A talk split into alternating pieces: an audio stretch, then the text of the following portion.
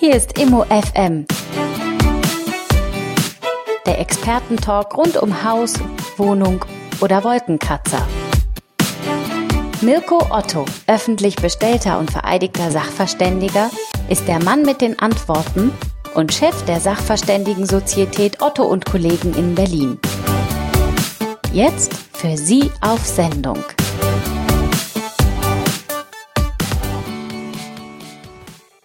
Herzlich willkommen in und aus Berlin. Herzlich willkommen zu Immo FM. Wie ihr hört, ist es immer noch Berliner Sommer und wir sind draußen. Wir freuen uns über einen ganz besonderen Gast, der außer Mirko, hallo Mirko. Hallo. Heute bei uns ist ein Mensch, den ich schon länger kenne, aber eigentlich gar nicht gut. Ähm, und der viele Funktionen und Gesichter hat, von denen wir heute einige kennenlernen dürfen. Bei mir ist Architekt und Hochschulprofessor Peter Ruge, richtig? Ja, das ist alles wunderbar. So. Oder wie würdest du dich vorstellen? Ja, nee, würde ich schon so, das ist das, was ich bin. Architekt ist schon so die, die erste Sache und Hochschulprofessor wahrscheinlich dann auf Platz zwei. Nebenbeschäftigung nennt man das, glaube ich. Wir kennen uns darum auch dieses freundschaftliche Geduze äh, eher aus dem privaten Kreis, weil wir äh, fast nebeneinander wohnen. Das als kleiner Hintergrund. Aber äh, eigentlich müsste ich dich ja wie unsere anderen Promi-Gäste, die wir bei MOFM schon hatten, viel förmlicher ansprechen. Äh, darum fällt es nicht ganz leicht, von vorne anzufangen. Ich versuche es trotzdem. Wie kommt ein Mensch denn darauf, Architekt werden zu wollen? Ja, die Entscheidung war eigentlich eine relativ einfache. Meine äh, Schule neigte sich dem Ende entgegen und dann war ich äh, in verschiedenen Vorlesungen an verschiedenen Hochschulen und habe mir die unterschiedlichen Studiengänge angeguckt und im Bereich Bauingenieur, was mein ursprünglicher Plan war, aufgrund äh, von Neigungen zu Straßenbau und Brückenbau und sowas. Da waren aber 98 Prozent äh, Jungs und zwei Prozent Frauen. Und bei den Architekten war das etwas anders und das schien mir irgendwie spannender. Also bin ich Architekt geworden. Okay, auch eine Form von Vision. Wenn man sich, und das sei hier allen Hörern geraten, unter peterruge.de umsieht, dann findet man eine große Menge von Gebäuden, das ist bei Architekten zunächst mal zu erwarten. Allerdings sind diese Gebäude nicht nur sehr verschieden groß, sondern sie sind auch international verteilt. Das hat damit zu tun, dass Asien ja in deinem Leben, wenn ich jetzt mal als äh, Standard Berliner Asien da mehrere große Nationen in einen Topf werfe, eine große Bedeutung spielt. Erklär doch mal. Ja, es hängt ein bisschen äh, damit zusammen, dass nach, wenn man Architekt werden will, dann muss man ja eine ganze Zeit lang studieren. Und das war äh, in den 80ern noch ein bisschen länger, als es vielleicht heutzutage ist. Und das Studium neigte sich dem Ende hinzu. Und dann sind alle eigentlich zu Ende der 80er nach äh, äh, Amerika gegangen. Und so wollte ich das dann auch tun. Da bin ich äh, zum deutschen Aus Auslandsdienst äh, hingegangen und äh, gesagt, ich will mich jetzt für Amerika bewerben und das war nun gerade drei Tage vorbei mit der Bewerbung für Amerika und dann habe ich dieses grüne Buch, was es da gab, wo welche Studienprogramme und Stipendienprogramme es der ganzen Welt gab, durchgeblättert und beim Durchblättern habe ich festgestellt, dass sich das fast symmetrische Wort von Japan mich magisch angezogen hat.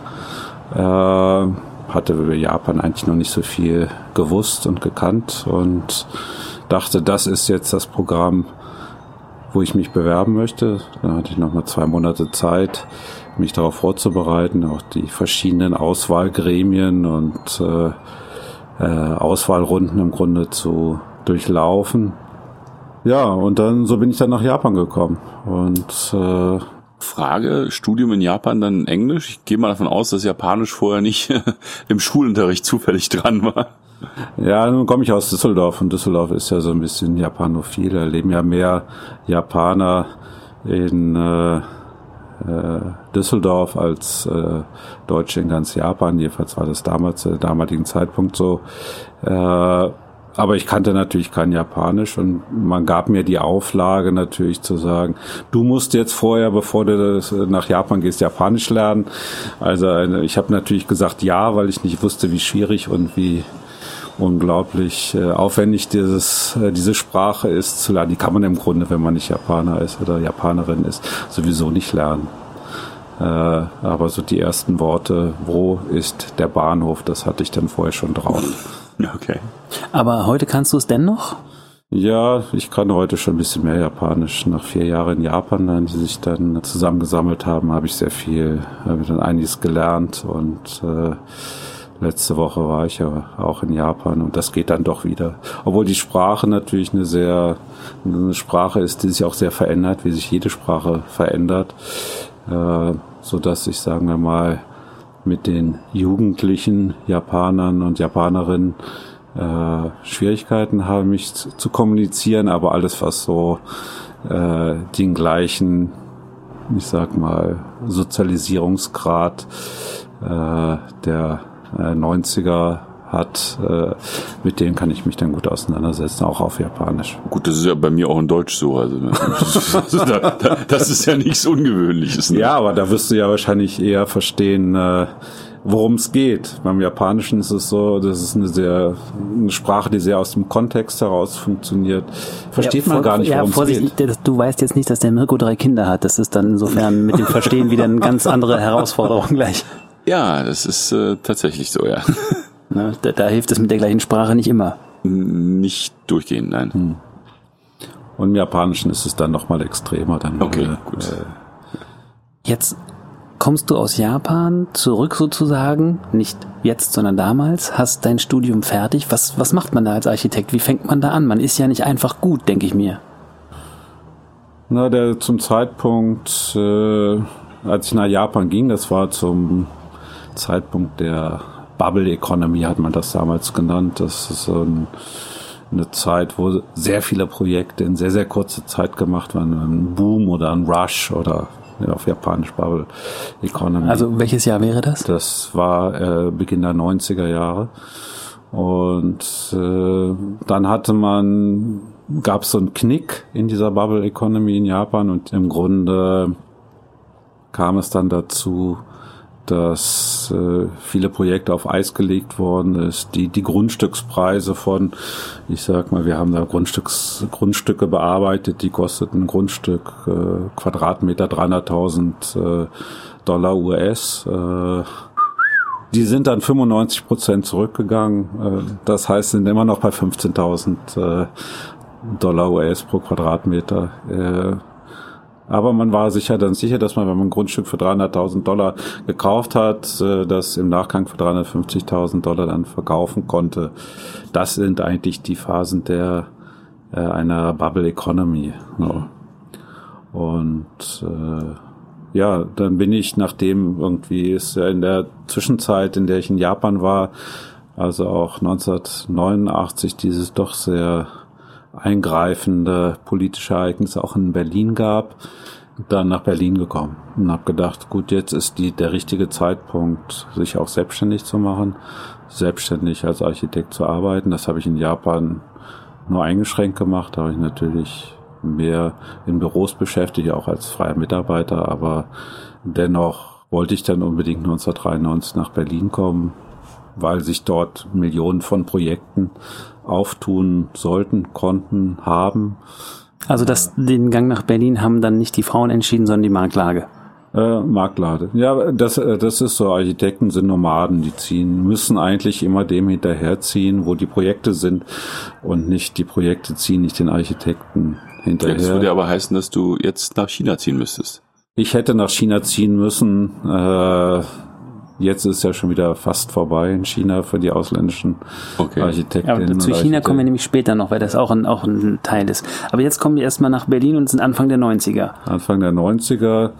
Äh, Berlin war ziemlich äh, abgeschlossen. Internationale Erfahrungen mit Architekten gab es relativ wenig. Und so haben wir, äh, nachdem wir das Büro eröffnet haben, die Chance bekommen, gemeinsam mit äh, fünf ausländischen Architekten äh, die nordischen Botschaften zu bauen. 1993 äh, haben wir damit angefangen, oder 94 äh, damit angefangen. Das sind die hinter der Philharmonie, oder? Philharmonie, das sind Tiergartenstraße. Genau da. Tiergarten, genau, das äh, sticht da raus so durch dieses grüne Band, was ich da sozusagen. Also die Nicht-Berliner Hörer unbedingt mal sicher googeln. Genau, das kann man äh, also machen. Wir waren damals in der Umsetzung des Projektes tätig und meine Aufgabe war es, mit fünf verschiedenen Bauherren aus fünf verschiedenen Ländern äh, sechs verschiedene Gebäude zu bauen. Und keiner davon sprach Japanisch. Äh, keiner sprach Japanisch, aber war eben so offen, äh, dass das schon so eine gewisse Faszination auch war. Äh, was würdest du, ähm, wenn du es erklären magst, für die, die es gerade nicht vor Augen haben, was ist so das Besondere an, an diesem Gebäudekomplex, an diesem Gebäudeensemble der nordischen Botschaften? Das Besondere sind, dass einfach fünf Länder gemeinsam ein Komplex errichten. Äußerlich meinte ich. Äußerlich.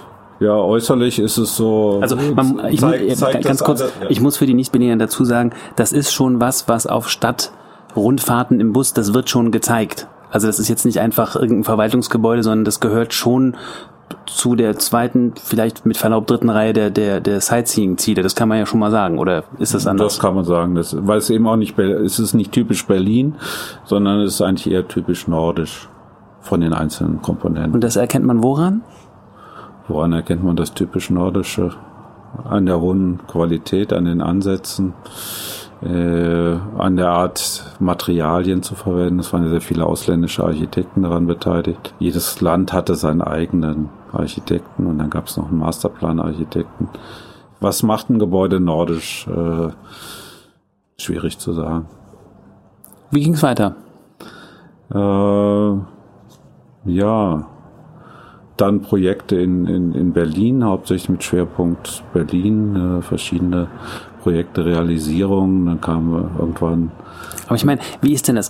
Man kann sich doch nicht, das frage ich jetzt sozusagen als, als Betriebswirt, du kannst ja nicht einfach ein Schild raushängen und sagen, tralala, ich bin Architekt, ich habe ein ordentliches Studium gemacht, habe eine ordentliche Endnote, ich war auch schon in Japan. Nun kommt man alle wie ganz allgemein für alle, die nicht viel mit Architekten zu tun hatten, wie ich, wie ist denn der klassische oder gerne unklassische Werdegang dann, dass man an so eine doch jetzt nicht ganz kleinen und nicht ganz unbedeutenden Projekte rankommt? Wie muss ich mir das vorstellen? Sozusagen akquisitorisch, wenn du so willst. Ja, das kann ich eigentlich auch nicht beantworten. Äh, das ist Geheim, immer eine große Geheimnis. Frage.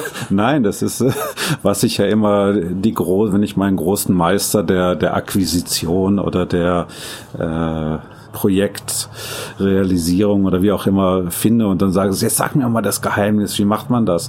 Und dann stelle ich eigentlich fest, also wenn ich jetzt heute ausgehe, die meisten Bauherren kommen eigentlich zu uns, die finden uns, äh, weil das dann doch so ein ganz schmaler exquisiter Grad ist, auf dem wir uns beschäftigen. Äh, heute, sind. aber wie war es denn? Genau, heute, ja, ja, heute ist das, das klar. Ist, das, das, ist ein Blick auf die Webseite, da, da fragt man sich höchstens, oh Gott, kann ich das bezahlen? Das, das ist mir klar. Aber damals, wie muss ich mir das Mitte der 90er vorstellen bei jemandem, der, der noch neu im Geschäft ist? Ja, wahrscheinlich wie bei jedem Freiberufler, das geht stufenweise. Also ich nehme mal an, dass das erste Gebäude jetzt nicht unbedingt die Botschaft gewesen sein wird, sondern dass vorher ein paar kleinere da sind, wo man was zeigen konnte, was man schon gemacht hat, wo man eben irgendwie zeigen konnte, das habe ich schon mal gemacht, ne? Und jetzt mache ich das dann mal eine Stufe größer. Äh, also so ja, das ist eigentlich ungewöhnlich. Äh, Interessant, also bei das, euch das, das, die, ja, das ist in Deutsch so dieser Weg, kleine Haus, zum Beispiel bekannter japanischer Architekt. Äh, das erste Haus, was er gebaut hat, war eine Hundehütte ja, und hat dann am Ende seiner Laufbahn ganze Städte gebaut. Das funktioniert in Japan. In Deutschland funktioniert das nicht, weil in Deutschland wirst du in eine, eine Kiste reingesteckt. Das heißt, du bist entweder ein ein oder, oder du bist der, der Geschäftshausbauer oder du machst, du machst dann eben Museen und Bahnhöfe oder anderen besonderen genau, Bauten. Genau, und das ist äh, sehr unterschiedlich. Äh, hier, hier wirst du sofort eine Kategorie, ich gebe mal ein Beispiel, heute Morgen war ein ein potenzieller neuer Bauherr bei uns im Büro, der will einfach ein Haus bauen. Er sagt, okay, ein Familienhaus. Ein bisschen größer, ein bisschen luxuriöser. Äh, Hier in Berlin. In Berlin, genau. Und äh, der hat dann gesagt, ja, ihr, ihr macht doch immer so große Projekte, 18 Quadratkilometer Stadtentwicklung in China, wie kriegt er denn da so ein, ein Familienhaus irgendwie unter? Und dann habe ich gesagt, da, darum geht's nicht. Es geht, es geht um das Picture, das für mich ist beides spannend. Für mich ist spannend zu sehen, 18 Quadratkilometer. Wie sieht ein Haus, äh, wie sieht eine Stadt aus? Aber mich interessiert genauso, wie sieht ein kleines Haus aus? Das ist schon ein großes, kleines Haus, aber wie sieht ein kleines Haus? Das kleinste Haus, was wir gebaut haben, waren auch nur 100 Quadratmeter, auch Energieeffizienz, auch äh, im Low-Budget-Bereich. Das geht, es, es geht um die Herausforderung, die, die, die Challenge, wie man so neudeutsch sagt, äh, was ein Haus angeht. Bevor wir mehr zu China kommen, was ein Thema bei dir ist, und Städte, bevor wir zu Energieeffizienz kommen, was ein Thema bei dir ist, und noch bevor wir zur Hochschule kommen, was ein Thema bei dir ist, welche Highlights zwischen Mitte der 90er und jetzt Mitte, Ende der Nuller würdest du denn noch nennen? Wenn man bei Wikipedia guckt, dann gibt's ja so ein paar Highlights und Auszeichnungen, die da sind, was ja nicht heißt, dass das, das ist, was dir am meisten bedeutet. Aber was findest du, müssen die, die dich gerade und deine Stimme kennenlernen dürfen, ähm, von dir noch wissen, dass dir wichtig ist, was du, was du geschafft hast, woran du hängst, wo du gerne ähm, dran erkannt oder bemerkt werden würdest? Ja, das zweite nordische Botschaften, klar, das ist ein wichtiges Projekt gewesen. Das zweite wichtige Projekt war die kanadische Botschaft. Wir haben viele Botschaften gebaut in Berlin. Hing damit zusammen, dass sich da jemand entschieden hat, die Hauptstadt zu verlegen. Äh, und vielleicht nicht nur einer oder einer, äh, sondern eben eine ganz umfängliche äh, neue Projekte eben darzustellen war. Klammer auf, wir haben uns damals auch für die japanische Botschaft beworben, haben wir nicht bekommen. Klammer zu. Schade. ist aber oh. ärgerlich, wenn man extra die Sprache kann. Ja, ja, nee, wir haben das alles wunderbar vorbereitet. Und der, den sie ah, genommen haben, konnte es wahrscheinlich nicht. Äh, naja, so wie es ist. Das spielt, das ist in Japan immer noch anders. Das ist ja immer mein großer, äh, großer Wunsch, auch mal ein Projekt in Japan zu bauen. Aber in Japan haben sie mich noch nicht so ernst genommen, wahrscheinlich. Wahrscheinlich bin ich zu nah dran. Welche Höhepunkte hast du noch genau, dann die, die kanadische Botschaft, nämlich dann haben wir ein Projekt realisiert in Hamburg, LTD 1, wichtiges Projekt. Äh, das war das, 2006. Das, war da auch zu hinter. Da ist aber glaube ich auch von der Prämierung dann. Äh das war auch einer der ersten Projekte, die mit prämiert worden sind. Was, was ist daran besonders? Wir haben die Bilder gesehen. Wer äh, jetzt schlau ist, googelt mit. Das ist ja so ein bisschen, wie kann man das nennen? Das ist ja so eine wie nennt man die Form wellenförmig ist falsch, sondern es ist ja, so. Ja, das sind zwei Bumerangs irgendwie, die übereinander gelegt sind die, das Besondere an dem Haus ist einfach auch wieder, und das ist das, was mich eben reizt, war ein paradigmatischer äh, Wechsel, also beim Bauherrn. Das war eine Krankenkasse. Und eine Krankenkasse heißt das nur in Deutschland. In, in England heißt das Health Insurance. Da versichert man was anderes. Und es war da Krankenkasse oder eine Health Insurance, die das Ziel hatte, sich so zu konzeptionieren, äh, dass man also den Status der Gesundheit erhält und nicht an dem Heilen der, des bereits krank gewordenen Patienten sich abarbeitet. Aber die Frage musst du tatsächlich gestatten. Was hat das denn mit der Architektur zu tun? Äh, ja, ein Beispiel war, dass die ganzen Dinge dann nach äh, Feng Shui-Kriterien ausgerichtet habe, wie man äh, Gebäude ausrichtet in der Stadt. Das ist. Das hast du dann aber auch gemacht oder haben das, das andere? Nee, das äh, habe ich dann auch gemacht, wie man das ausrichtet. Das ist ja so ein so ein Geheimnis noch. Äh, wir würden, äh, glaube ich, sagen, gesunder Menschenverstand. Ja, das äh, Nein, jetzt muss ich eingrätschen wieder. Ist das, war das dann in Japan auch so eine Art Fach, das Feng Shui, oder wie muss ich ja, das In Japan vorstellen? ist das, spielt das nicht so eine Rolle. Also das ist Chinesisch. Das oh, oh, jetzt, oh, Banausen, das, Banausen-Bonus für mich. Ja, das es geht ja, äh, also wie es in Deutschland oder Europa ja auch ist, gibt es immer Sachen, die ähnlich sind, aus einer gleichen Geschichte herauskommen, aber wo man sich dann gegenseitig auch abgrenzt und sagt, das wollen wir nicht und das wollen wir nicht so. Ja, dann Museum in äh, Krakau, Luftfahrtmuseum, gewonnener Wettbewerb. Da muss ich mal einhaken.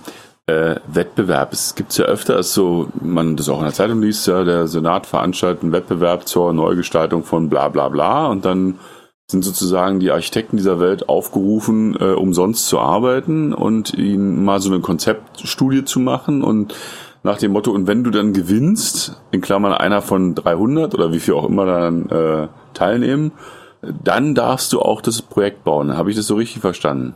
Ganz genau so. Das ist ja eigentlich eine ziemlich geile Nummer für den Bauherrn. Genauso. Okay, und für die Architekten, bis auf den, der gewinnt, ist es ziemlich scheiße.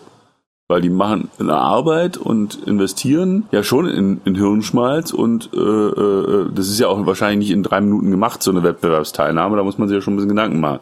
Da gibt's ja Anforderungen nach dem Motto, bebaue bitte 50.000 Quadratmeter Bürofläche plus äh, 1.500 Quadratmeter Ladenfläche und eine Tiefgarage. Das muss ja irgendwie in mein Konzept sozusagen mit einfließen lassen, sonst wäre das ja alles Quatsch.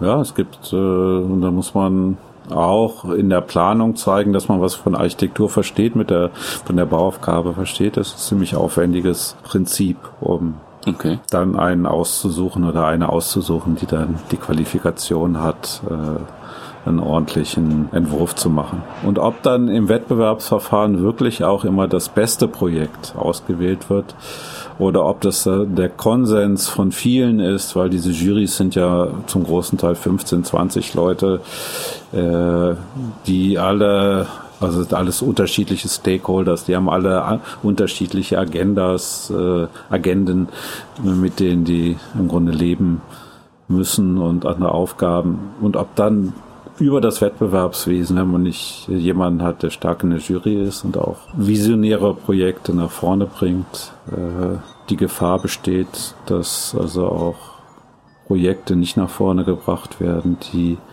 der das kleinste gemeinsame, der kleinste gemeinsame Nenner werden. Hm. Das stimmt. Das ist immer die Frage mit dem Wettbewerbsverfahren. Deshalb gibt es im Augenblick gibt es sowieso relativ wenig äh, Wettbewerbe. Es gibt viele Bewerbungsverfahren, wo dann sowieso nur die großen Büros, da muss man, wenn man sich für ein Krankenhaus bewirbt, muss man dann schon zehn Krankenhäuser Gebaut gebaut, haben. Macht Sinn. So dass das Verfahren selber, das offene Verfahren eigentlich, äh, da möchte ich mal Fragezeichen eigentlich hintermachen. Okay. Was ist denn das Besondere für dich und die Allgemeinheit an dem Museumsbau? Also an genau diesem? Also mein Thema ist immer, wie kriege ich sozusagen eine Architektur zustande, die sich mit der lokalen Identität, mit, dem- mit dem Ort beschäftigt. Das ist sowas, was sich über die ganzen Projekte hindurchzieht. Äh, dass, egal ob das nun in China oder in Japan oder wo auch immer gebaut wird, immer eine, also eine Reflexion der, des Ortes ist, äh, wo man dann denkt, ja, das ist, das ist spezifisch, das passt genau dahin oder das reflektiert das. Manchmal auch auf einer Metaebene. Also nicht eins zu eins, dass ich jetzt irgendwie ein Reddach nehme und daneben steht ein Reddachgebäude. Ich mache da auch wieder ein Reddach daneben. Äh, Das hängt an den Kacheln, deshalb komme ich gerade beim Reddach, die da hinten hängen. Die müssen Nein, aber das ist äh, äh, eigentlich ein Thema, ein übergreifendes Thema, was sich über die meine ganze Architektenlaufbahn im Grunde äh, entwickelt hat. welche Projekte, Bauwerke würdest du noch nennen wollen? Äh, wichtig natürlich ist China. Äh, Da, Da geht ein großer Topf auf. Wie kam das denn? Und dann, Viele, bevor du viele, sagst, was du da gemacht hast, erzähl doch bitte, wie das kam. Wie kam das äh, nach China? Äh, Ein Vom Freund- Japanisch können kommt's nicht. Das ist mir, habe ich verstanden. Ja, genau, das, äh, das stimmt. Äh, ein guter Freund von mir, der, der zu, seines Zeichens äh, in China geboren, mittlerweile mit einer deutschen Staatsangehörigkeit, ging nach China zurück und sagt, er ist selber Künstler, hatte eine mittlerweile auch weltbekannte Künstler ähm, mit Ausstellungen in, in New York. Jedenfalls ging er zurück nach äh, China und sagte, er macht jetzt ein Architekturbüro auf. Und dann fragte ich ihn, wie willst du denn ein Architekturbüro aufmachen, wenn du noch nicht mal Architektur studiert hast oder so äh, aus der ja doch Überzeugung, man müsste da auch ein gewisses Handwerk für haben und können. Und er sagte, warte mal ab. Und dann ging er nach äh, China zurück, zu Beginn der Bubble-Zeit, auch der und irgendwann rief er dann an und sagte, Hast du trotzdem für uns ähm, ja, Moment, Moment, das- Nicht-Sinologen noch mal ein Jahr zur Battlezeit? Hä? Für Zur- uns nicht- Bubble, ja, ich sag mal, äh, was haben wir jetzt so Nullerjahre irgendwie? 2000, äh, ich weiß gar nicht, wie lange, jetzt bin ich 15 Jahre in China unterwegs, das heißt 2003 war ich das erste Mal, 2003 oder 2004 rief er dann an und sagte, ich habe ein Problem, ich muss zweieinhalbtausend Wohnungen planen, ich weiß nicht, wie das geht, kannst du mir mal helfen? Und so bin ich nach China gekommen. ist nicht wahr. Also Ja? für einen, der ein Architekturbüro aufmacht und dann sagt, ich weiß ja nicht so, wie es geht, aber ich rufe mal meinen Kumpel an, der weiß ja, finde ich gut. Und durch Zufall passte das. Ich war damals äh, das erste Mal, also das erste Mal in China war, war ich äh, 1992, äh, damals mit einem Projekt für die United Nations, also für die Vereinten Nationen. Da haben wir Gärten in Suzhou aufgemessen. Äh, damals noch unverheiratet mit meiner zukünftigen oder jetzigen äh, japanischen Ehefrau äh, sind wir nach China gegangen, haben diese Gärten aufgenommen und sind dann, äh, so, das war 93 und das nächste Mal nach China bin ich dann 2005 gefahren, zwölf Jahre später. Mit dem mongolischen Staatspräsidenten in der Delegation des mongolischen Staatspräsidenten. Ist nicht dein Ernst. Doch, das war das erste Mal in, in China der Neuzeit. Aber wie kommt man denn dazu? Naja, das sind alles immer so Zufälle, zu denen man dann äh, kommt. Hast und du das war wunderbar in der du- das muss ich noch, das muss ich noch loswerden. Entschuldige, dass ich Ja. da unterbreche. Das war total prima, weil die haben immer alles übersetzt vom Mongolischen ins Chinesische simultan. und ich war da hinten in der Wirtschaftsdelegation und ich habe gar nichts verstanden. Das ist aber auch nicht so, so schlecht. Also Ja, das erste war, wir haben viele, viele Projekte gemacht.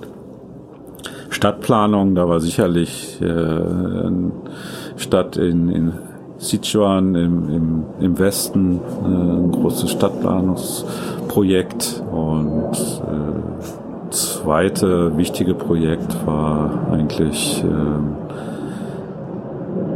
Passivhaus, das erste Passivhaus in Südchina gebaut.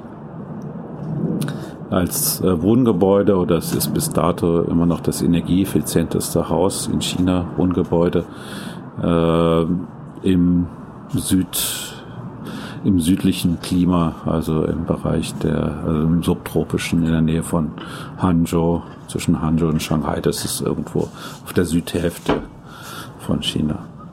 Ja, das und das dritte Projekt, was glaube ich ganz äh, wichtig ist im Augenblick noch im Bau ist, ist eine Umnutzung einer alten Fabrik, die was schon über zehn Jahre mittlerweile äh, läuft und realisiert wird, äh, wo eben Bestandsgebäude renoviert wird und im Grunde neu gebaut wird. Jetzt hier wieder in Berlin oder in China noch?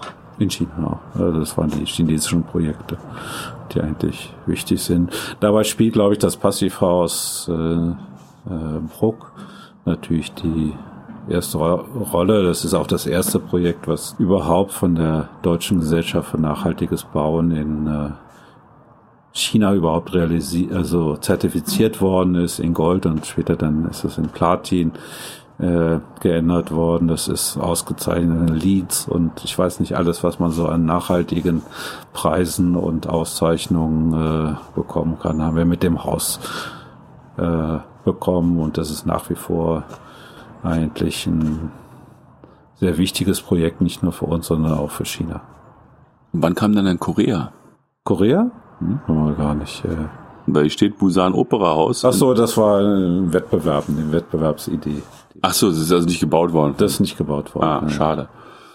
Ich dachte auch noch Korea wäre jetzt so Äh, als, lieber- äh, äh, asiatischer Dreiklang noch Oh, schön gesagt. gewesen. Aber das ist auch, ist auch eigentlich ein ganz schönes äh, Projekt. Manche, Wett, manche Wettbewerbsprojekte, die werden ja auch nicht gebaut. Das ist, äh, wie du gerade gesagt hattest, äh, Ist denn da irgendwas gebaut worden oder nur deins nicht gebaut worden? das weiß ich gar nicht. Das ist eine gute Frage.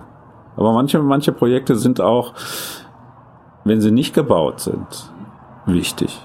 Ja, Für zum die Beispiel der Entwicklung. Flughafen, Flughafen Berlin. Der neue. also das ist ganz toll, dass der noch nicht mal.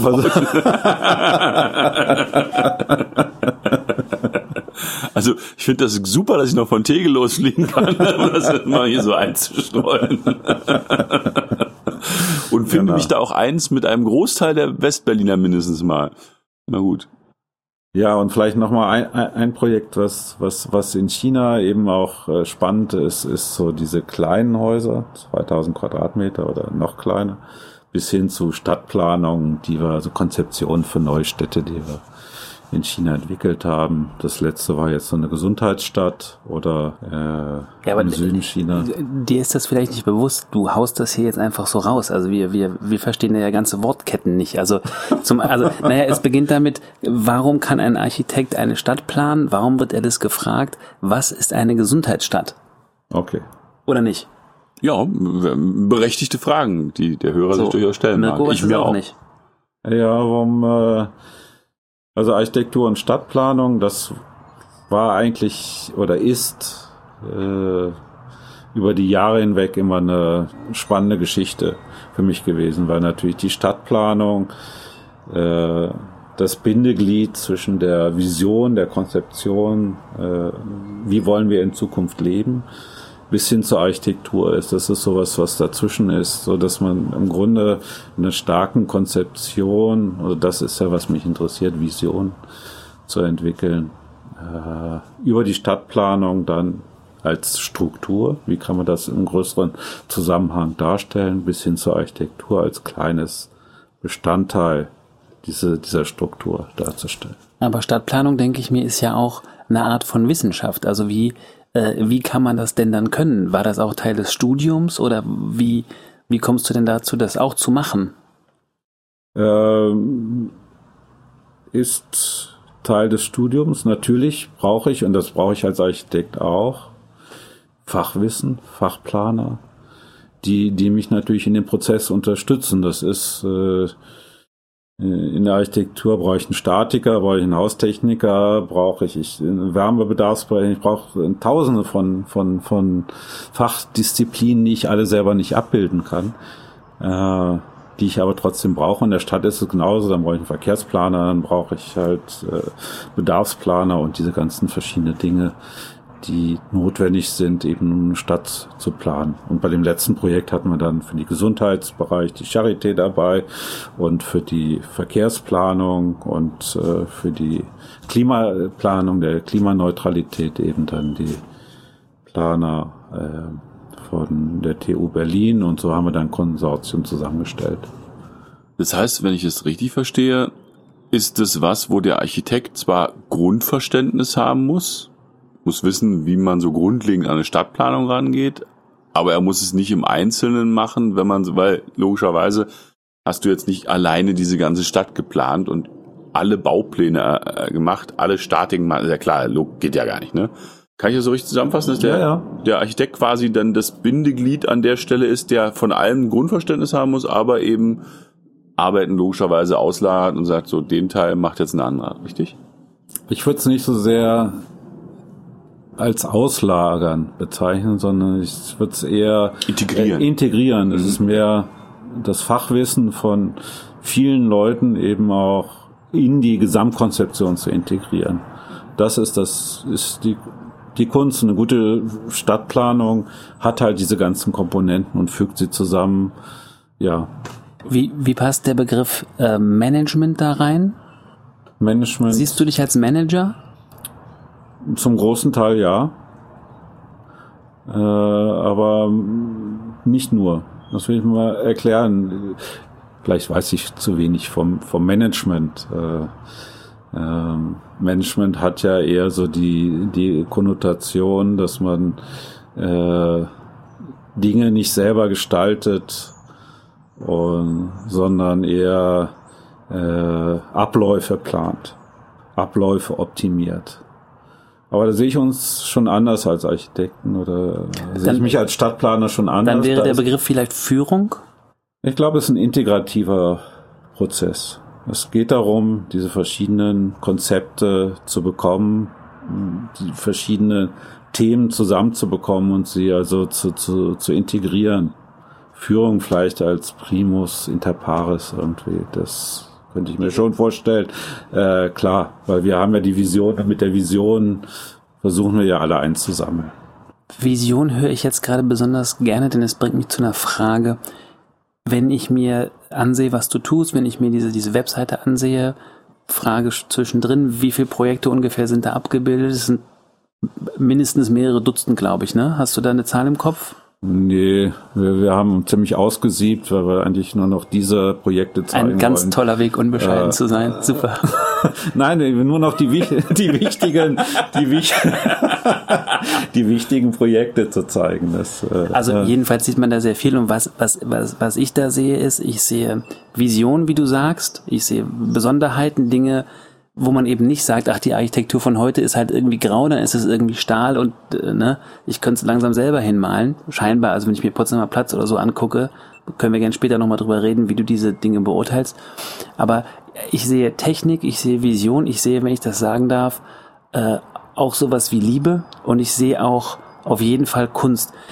Wie würdest du diese Begriffe oder andere, die dir einfallen, vermengen? Also wie viel, in ungefähr wie viel Prozent, welche Aufgabe ähm, siehst du dich oder den Architekten? Wie viel ist Kunst? Wie viel ist Technik? Wie viel ist Führung? Wie viel ist Management? Was würdest du darauf so aus dem Hut antworten? Ich sage gerne für alle, dass wir diese Frage nicht abgesprochen haben. Naja, wenn man äh, Manager wäre, würde man das natürlich nach prozentualen Dingen dann entscheiden können. Das sind 20 Prozent für uns und sehe ich, ist sehr unterschiedlich. Also möchte ich eigentlich äh, generell nicht beantworten. Das ist eher eine, eine Mischung je nach Projekt, je nach äh, Herausforderung, je nachdem, was ich, äh, was es ein Bauherr ist. Dann la- lass mich eindampfen. Muss, Okay. man, muss man eher Künstler oder eher Techniker sein? Ich sehe, man muss beides sein. Ja.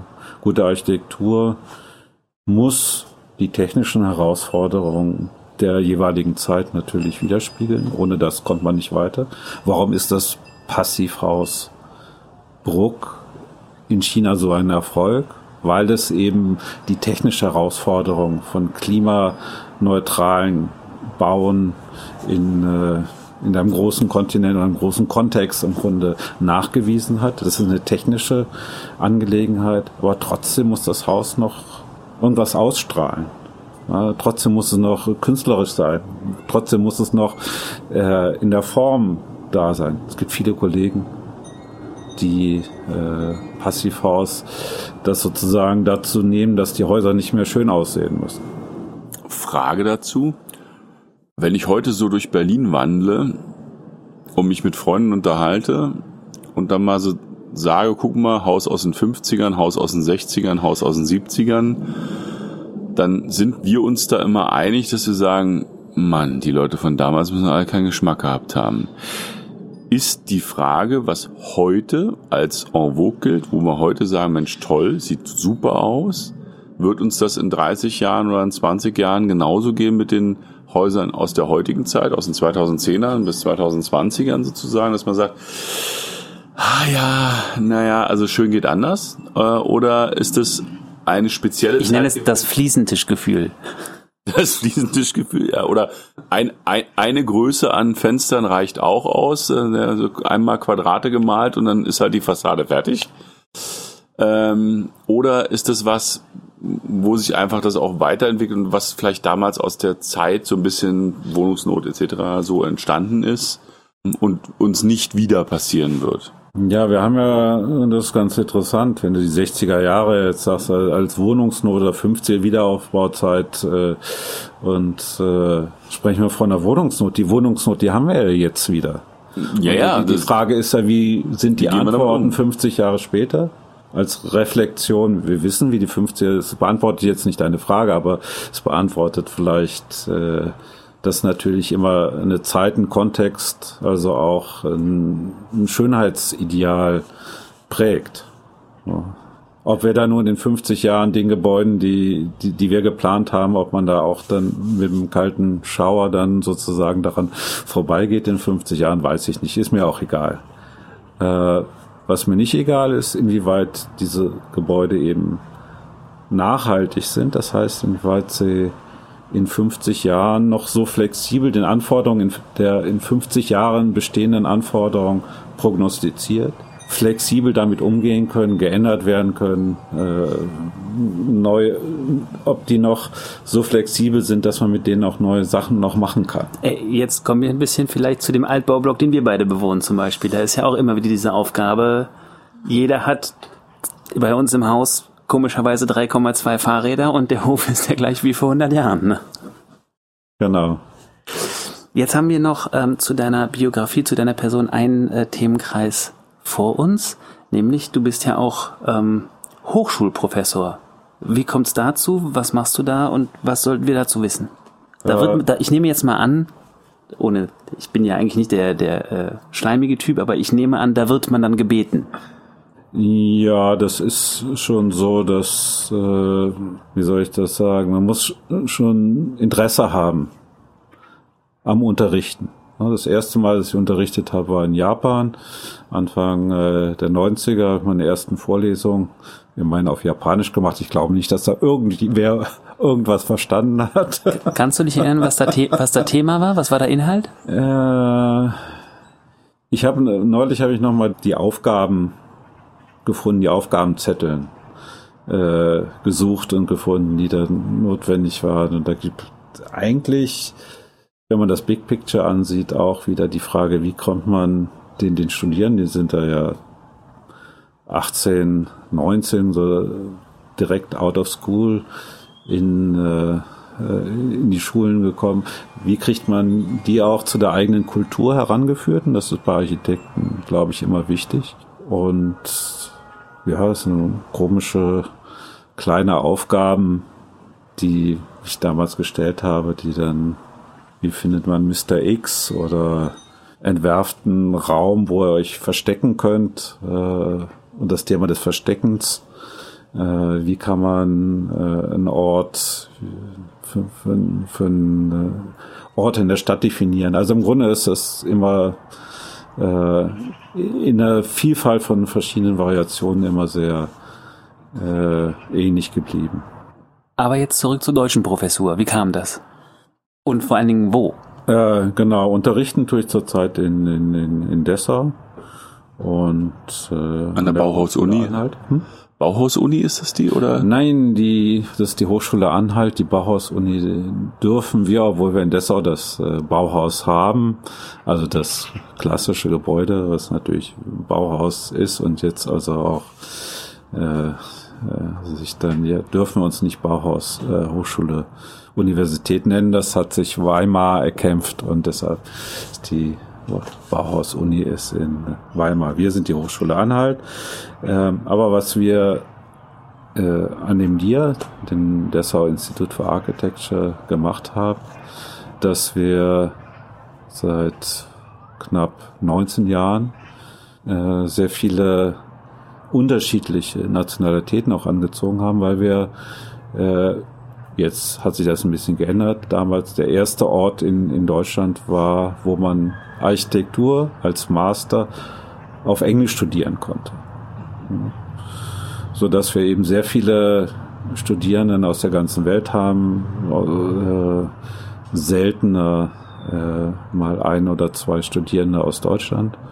Der Rest, der kommen alle aus, aus China, aus Arabien, aus äh, Südamerika, zum Teil auch aus Europa, nach äh, Dessau, um dort Architektur zu studieren. Und äh, das zweite, wo ich studiere, ist in, in, in äh, wo ich unterrichte, ist äh, in China, in der Shenyang Universität, wo ich auch Nachhaltigkeit, Thema ist an beiden Hochschulen nachhaltig Nachhaltigkeit, wie kann man Nachhaltigkeit vermitteln? Das wird natürlich, könnte man jetzt auch nochmal zwei, drei Stunden drüber reden. Das machen wir in der nächsten Ausgabe. Aber vorher würde ich wirklich gerne noch wissen, wie kommt man denn dazu, äh, Professor zu werden und warum macht, warum macht das denn zwangsläufig Spaß? Das macht Spaß, wenn man gute Studierende hat, wenn man gute Studierende hat, die Interesse haben, also auch Themen nach vorne zu bringen. Das macht in Dessau insbesondere Spaß, weil es natürlich viele verschiedene Länder sind und da natürlich ein wichtiger Punkt die, die lokale Identität ist. Spiegelt sich das natürlich auch in den Entwürfen äh, der Studierenden wieder und da kann man natürlich sehr gut sehen, was sind die verschiedenen lokalen Identitäten und wie können die und das ist vielleicht das Gegenkonzept zu dem Gebäude, der was daneben steht, das Bauhaus im Sinne einer internationalen Architektur, sondern mein Ziel ist ja mehr eine Architektur zu unterrichten, die sich sozusagen im Spiegel der lokalen Identitäten der verschiedenen Orte oder Länder oder äh, Gegebenheiten sieht. Und das ist spannend, immer diese, diese Auseinandersetzung zu sehen, äh, wie gehen die Studierenden mit den verschiedenen Themen um, wie entwickeln sie das und äh, kann man da eingreifen, kann man da in diesem Fall wirklich führen, das ist das richtige Wort führen. Äh, wie kann man die Entwürfe gestalten äh, oder wie kann man Anregungen geben zur äh, Selbstgestaltung, so würde ich das vielleicht beschreiben. Und das ist ein spannender, der, der kreative Prozess ist erstmal ähm, besser als jede Netflix-Serie, äh, wenn man den durchlebt. Spannender. Warum? Warum? Aber es ist spannend, es ist ein spannender Prozess. Was ist Kreativität? Kreativität heißt eigentlich, über die Grenzen hinauszugehen. Über die, sagen wir mal, wenn ich das Karo habe, das Quadrat habe, zu gucken, äh, einen anderen Standpunkt einzunehmen, um zu gucken, wie kann ich über diese Grenze der Aufgabe, über die Grenze der lokalen Identität, über die Grenze der Nachhaltigkeit hinausgehen und gucken, wie ich das entwickeln kann. Was würdest du sagen, ist deine wichtigste Eigenschaft, die dich dahin gebracht hat, wo du heute bist? Oh mein Gott. Oder, oder, oder, auch, oder, oder auch Talent. Ja, einfach die Lust daran, äh, neue Sachen zu machen, äh, Lust daran, sich neuen Herausforderungen zu stellen, äh, Lust daran, Aufgaben zu, zu lösen, wo es keine Muster gibt, wo es fertige Lösungen gibt. Das ist das, was mich herausfordert und das ist das, ja, was, was wir tun, was wir auch, äh, wo ich nur nicht nur selber dafür stehe, wo das Büro für steht, äh, eben darüber hinauszugehen und da neue Lösungen zu finden. Weil du sagst Büro, nur weil wir es noch nicht erwähnt haben, ähm, du hast ja, oder ihr habt ja, wie viel seid ihr jetzt? Wir sind sechs Leute im Augenblick. Und euer Büro ist ja am Rathaus Friedenau in der Rheinstraße. Ich habe mal irgendwo äh, gehört, war das ein Gerücht, dass Sir Norman Foster in Berlin in der Rheinstraße auch mal ein Architekturbüro hatte, also eine Niederlassung? Das weiß ich nicht, ob das nun die Rheinstraße war. Genau, aber jedenfalls am, am Breslauer Platz, ja, genau, Altes Rathaus ja. Friedenau, da, äh, da sitzt ihr Pädagoge Architekten. Genau. Peter, wir haben eine Menge über dich gehört. Ähm, du hast viele Themen angefangen, wo ganz bestimmt viele Hörer gesagt haben, frag weiter, frag weiter, ich will mehr wissen. Ähm, du hast bestimmt demnächst auch nochmal für uns Zeit. Für heute muss das reichen. Wir haben eine satte Dreiviertelstunde äh, gefüllt und ich finde, wir haben uns gerade erst warm geredet. Ähm, vielen Dank, dass du hier warst. Wir hören uns ganz bestimmt wieder hier bei ImmoFM. Vielen Dank für die vielen Einblicke. Ansonsten sei allen anderen nur geraten, unter peterruge.de sich mal anzuschauen, was der Mensch hinter diesen Worten hier äh, alles schon so gemacht hat. Und dabei wünschen wir euch viel Spaß und freuen uns aufs nächste Mal und verabschieden dich, Peter, und die lieben Hörer. Tschüss. Vielen Dank für die Einladung. Hat mir Spaß gemacht. Tschüss. Vielen Dank für eure Fragen.